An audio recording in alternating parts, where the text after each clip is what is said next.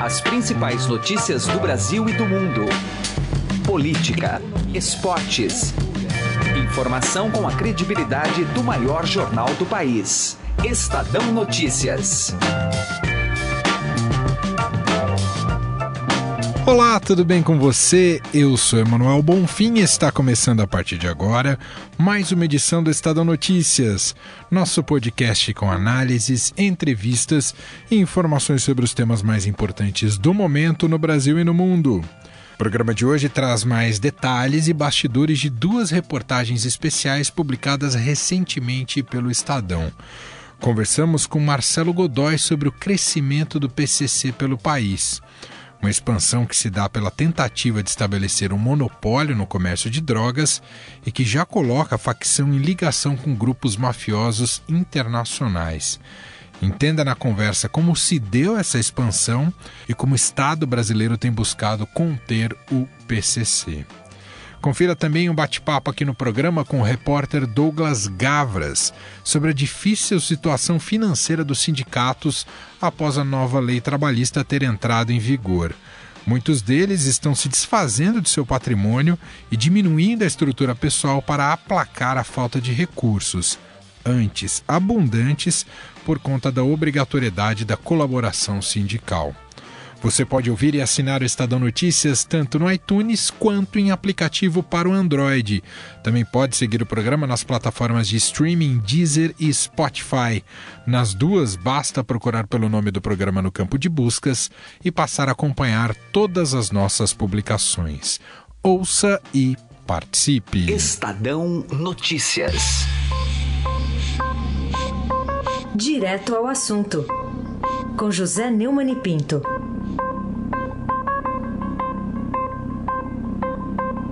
Chefe do Gabinete de Segurança Institucional do governo, o general Sérgio Etchegoin, deu uma entrevista coletiva em nome de Temer e de seus companheiros de ministério, garantindo que o governo federal vai usar o seu poder de polícia para forçar os postos de gasolina a darem o desconto que foi combinado para que se resolvesse a rebelião das empresas transportadoras e dos carreteiros que bloquearam as estradas brasileiras, provocando uma pane seca e uma crise de desabastecimento que produziram juntas um prejuízo de 100 bilhões de reais, segundo as contas, as últimas contas feitas pelos economistas. A questão toda é saber o seguinte: para resolver esse movimento, sem ter de ceder a tudo, o governo chegou a ameaçar a usar as Forças Armadas. As Forças Armadas não tiraram da estrada nenhum caminhão. Como é que agora, usando as Forças Armadas ou não usando as Forças Armadas, o governo federal vai conseguir poder de polícia para evitar que os postos desobedeçam à sua decisão de reduzir o preço do óleo diesel. Meus amigos, é uma tarefa difícil e ela só poderá é, ter sucesso num ponto: elas podem é, transformar os donos de postos de gasolina é, numa espécie de inimigos públicos número um a mil. É um absurdo, é um governo irresponsável, é, não sabe a que ponto pode chegar e tem uma covardia sem limite agora ultrapassando todos esses limites que já eram bem elásticos com essa campanha absurda, sem sentido, contra os donos de postos de gasolina. José Neumann de Pinto, direto ao assunto. Estadão Notícias. Nosso bate-papo agora aqui no Estadão Notícias é com o repórter especial do Estadão, Marcelo Godoy publicou uma reportagem especial nesse domingo, que ele vai contar um pouco mais para a gente da apuração, que já tem desdobramentos que acompanhamos ontem também, mas vamos por partes. Primeiro, deixa eu cumprimentar aqui o Marcelo. Tudo bem, Marcelo? Obrigado por participar aqui do programa. Tudo bem, tudo bem, sim. Primeiro, Marcelo, essa investigação que você trouxe à tona uhum. nesse último domingo é, dá uma proporção do que se vem se transformando o PCC, da maneira como ele vem crescendo, se estruturando, se organizando e ganhando cada vez mais força e território no país, Godoy? Eu acho que, resumindo, a gente pode dizer. Eu acho que esse é o retrato. O retrato de uma organização criminosa que expande os seus negócios, a, a sua forma de atuação e também a sua presença territorial no país, pelo país. E, e, tudo isso foi possível graças à morte do, do GG do Mangue. A polícia é. chegou até esses dados por conta disso, é, é, também em razão da morte do, do GG do Mangue, o Rogério Jeremias e Simone, líder da, da, dessa facção, que foi morto no Ceará no começo do ano. A partir dessa morte, de uma série de acertos de contas feitas dentro, feitos dentro da facção, a polícia conseguiu aprender documentos, é, obter informações que de alguma forma é, atualizam, vamos dizer assim, esse cenário, né? atualizam o, o que a gente poderia chamar de uma espécie de raio-x da facção criminosa. Né? É evidente que esse não é um trabalho que depende é, de um fato, esse é um trabalho contínuo né? É, dessas, dessa, dessas, das organizações policiais, é, das pessoas que trabalham com, com a investigação sobre o crime organizado. Né? A novidade depois da morte do GG, entre outras, uma das novidades foi a descoberta de, de remessas né, feitas, é, entregas de dinheiro né, em espécie para doleiros. Né, e isso por exemplo, só aqui em uma quinzena, cerca de 4 milhões de reais. A organização criminosa teve que teve de gastar R$ 2.500 apenas para comprar malas, nos quais foram colocados essas notas, esse, esse dinheiro entregue para o doleiro. Né? O Godoy, o PCC, ele continua tendo como, porque ele nasce dentro do sistema prisional. Ele Sim ele continua tendo como força motriz o sistema prisional ou, ou, ou, a ramificação já chegou a um nível de sofisticação que o transforma num outro tipo de, de, de organização criminosa, hein, Godoy?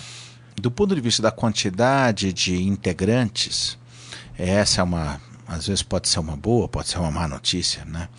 Mas é, do ponto de vista da quantidade de, de, integrantes, a, é, a, a, imensa maioria, por exemplo, aqui no estado de São Paulo, segundo esses dados, a imensa maioria está presa.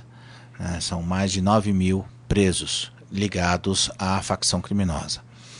Fora, nas ruas, essa é a má notícia, existem ainda 1.500 pessoas que são eh, vinculadas a essa facção que estão em liberdade, só no estado de São Paulo. Né? Isso mostra que o PC tem uma, uma grande força dentro dos presídios, né? Mas essa, essa força que era o que é o objeto da sua pergunta, né, e que era a principal característica no passado da facção, hoje ela vem sendo é, ultrapassada em muito pelo fato uh, do, do, não só da, da cúpula do, do, do PCC, mas também é, de, de, grupos ligados ao PCC terem é, decidido entrar com tudo, vamos dizer assim, no tráfico internacional de drogas.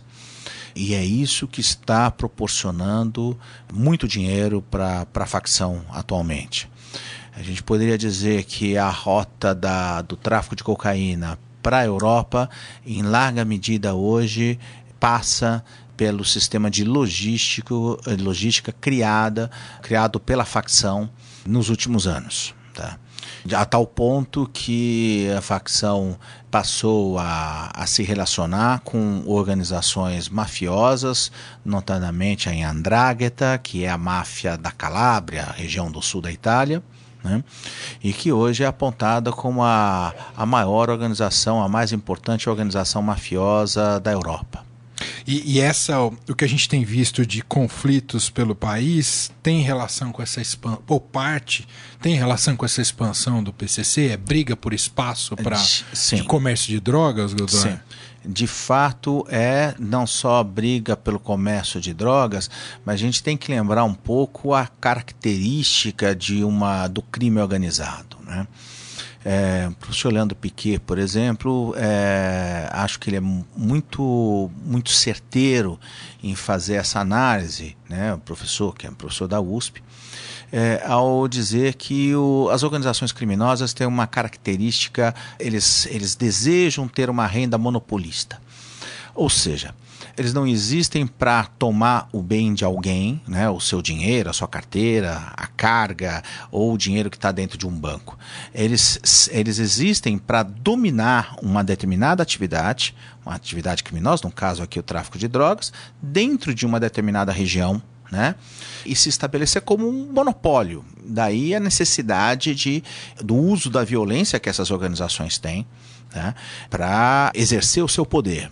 E o PCC, é, evidentemente, tem essa ambição, a ambição de, de ter o monopólio do tráfico de drogas, né? não só em São Paulo, mas expandido para outros estados.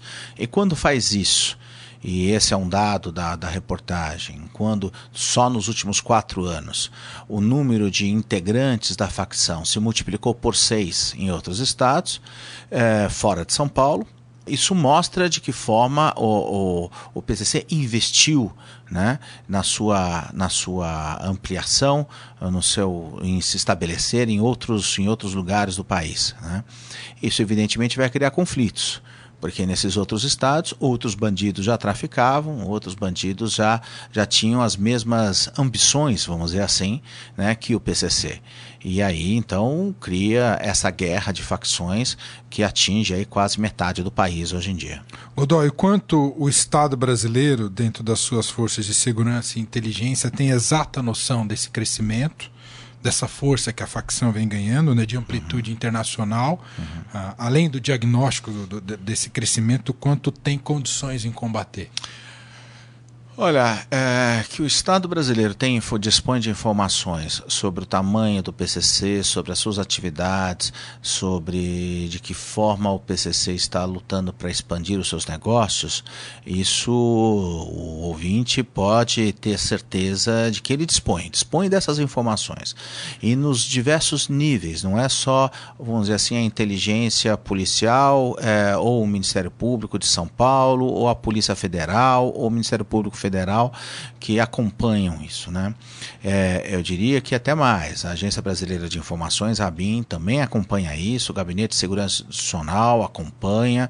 É, no começo do ano passado, o próprio presidente Temer se reuniu com promotores aqui de São Paulo para receber informações sobre a atuação do PCC. Portanto, todos os níveis da administração é, sabem da, da, da, importância né, de mapear o crime organizado e ter e, e, até mesmo para é, poder reprimir essas, essas facções, e o PCC é a principal delas. Né? É, mas o, as pessoas com quem a gente conversa, né, que, que trabalham com isso, que, que trabalham na repressão ao crime organizado, muitas vezes se queixam, né? É, e acreditam que o país poderia adotar algumas medidas, é, olhando, por exemplo, o, olhando o, o, caso italiano, né, é que é muito citado nessa hora, né, de combate a organizações mafiosas, né, organizações criminosas. E entre essas medidas estão um aumento, né, um, um regime mais duro de cumprimento de pena para os integrantes de facções criminosas ou de organizações organizações pré-mafiosas ou de tipo mafioso. Né? É, isso passaria por um isolamento desses, das lideranças, é, passaria é, por uma ampliação naquilo que hoje existe do regime disciplinar diferenciado, é, para até mesmo diferenciar, até mesmo separar né, os presos que são presos que cometeram crimes comuns, que são criminosos muitas vezes ocasionais, daqueles criminosos que são ligados à criminalidade organizada. É, com até com uma forma de impedir o que hoje acontece em larga medida nos presídios, que é o recrutamento né, de, de, bandidos de é, pés de chinelo, né, ou bandidos amadores, né, que quando são presos pela primeira, segunda vez, acabam sendo cooptados pelo crime organizado. Eles são muito bem sucedidos Sim, nisso, né, Exato, né, se tornam soldados da, da, da facção, das facções criminosas, né? Então seria importante separar esses bandidos dos demais, até mesmo para cortar esse, esse fluxo de mão de obra, vamos dizer assim, para o crime organizado. E uma das formas seria o endurecimento do regime de cumprimento de pena para aqueles integrantes de facções criminosas. E isso é defendido de, com uma certa, quase que unanimemente, tanto por policiais quanto por integrantes do Ministério Público. Godoy, para a gente concluir, essa onda de violência que observamos já em alguns estados aí, uhum. Minas Gerais, Manaus. Isso de alguma maneira se conecta a, a, a isso que a gente está debatendo aqui, Godoy? É, em relação a dois estados, sim. Rio Grande do Norte e Minas Gerais, a, inteligência policial tem informações, é, sabia já desde a semana passada de que, é, que a facção criminosa, o PCC, havia ordenado ataques é, nesses dois estados e as forças de segurança dos dois estados estavam de prontidão. Manaus é um caso que ainda não está claro, tá? Pelo menos não havia até agora informações que, que pudessem levar também a mesma, vamos dizer assim, impressão digital da facção, né? Mas os demais sim. E esses ataques acontecem ligados as chamadas reivindicações desses bandidos dentro da cadeia, né? Ou seja, toda vez que o Estado de alguma forma aperta o cerco a esses criminosos, eles reagem de alguma forma, né? E, e, uma delas é essa, atacando policiais, queimando ônibus, essa, né? queimando ônibus, etc. Muito bem, esse é o Marcelo Godoy, repórter especial, publicado reportagem dele especial foi publicada neste fim de semana, no domingo. Claro que agora ele vai acompanhando também esses desdobramentos, como ele comentou por aqui, mas, mas para quem quiser é, ler a original, tá lá também no estadão.com.br, só procurar por PCC. Tem vários, uh, várias reportagens, né, vários uh, matérias separadas, tanto do crescimento fora do estado de São Paulo, tanto quanto do uso de doleiros, do faturamento, com muitos dados na apuração aí do Marcelo Godoy, que gentilmente bateu um papo hoje aqui com a gente. Obrigado, viu, Godoy? Ok, Sônia. Um abraço. Estadão Notícias. Economia. A gente vai bater um papo agora com o repórter aqui do Estadão, Douglas Gavras. Ele publicou ontem uma matéria especial, né, que foi inclusive capa do Estadão, sobre a situação dos sindicatos após a reforma trabalhista. E a gente vai entender um pouco mais dessa apuração e daquilo que colheu o Douglas, batendo um papo com o próprio. Tudo bem com você, Douglas? Oi, Manuel, tudo ótimo contigo. Tudo certo. Bom, Douglas, o cenário que você traça ali na, na reportagem é, de sindicatos vivendo com complicações orçamentárias seríssimas após a reforma trabalhista. É isso mesmo, Douglas? Sim. É, hoje, pelos dados que a gente tem do Ministério do Trabalho, eles estão tentando se virar com cerca de 12% da receita que tinham se a gente comparar com o mesmo período do ano passado, que é de janeiro a abril. A gente está falando de uma queda de 88% de arrecadação. É bem assustador. É, quando a, a, história assim surgiu, a ideia de fazer a matéria surgiu porque logo que a reforma trabalhista foi aprovada, em novembro do ano passado, eu fiz uma reportagem mostrando a apreensão de todos os, os sindicatos e centrais com essa perda de recursos que eles teriam, né? Muitos já tentaram se adequar desde então. A nossa ideia era tentar voltar ao assunto, porque porque é uma cobrança que o, que o o leitor do Estadão faz muito da gente não abandonar os assuntos para para ele ter uma, uma, percepção de como as coisas realmente aconteceram.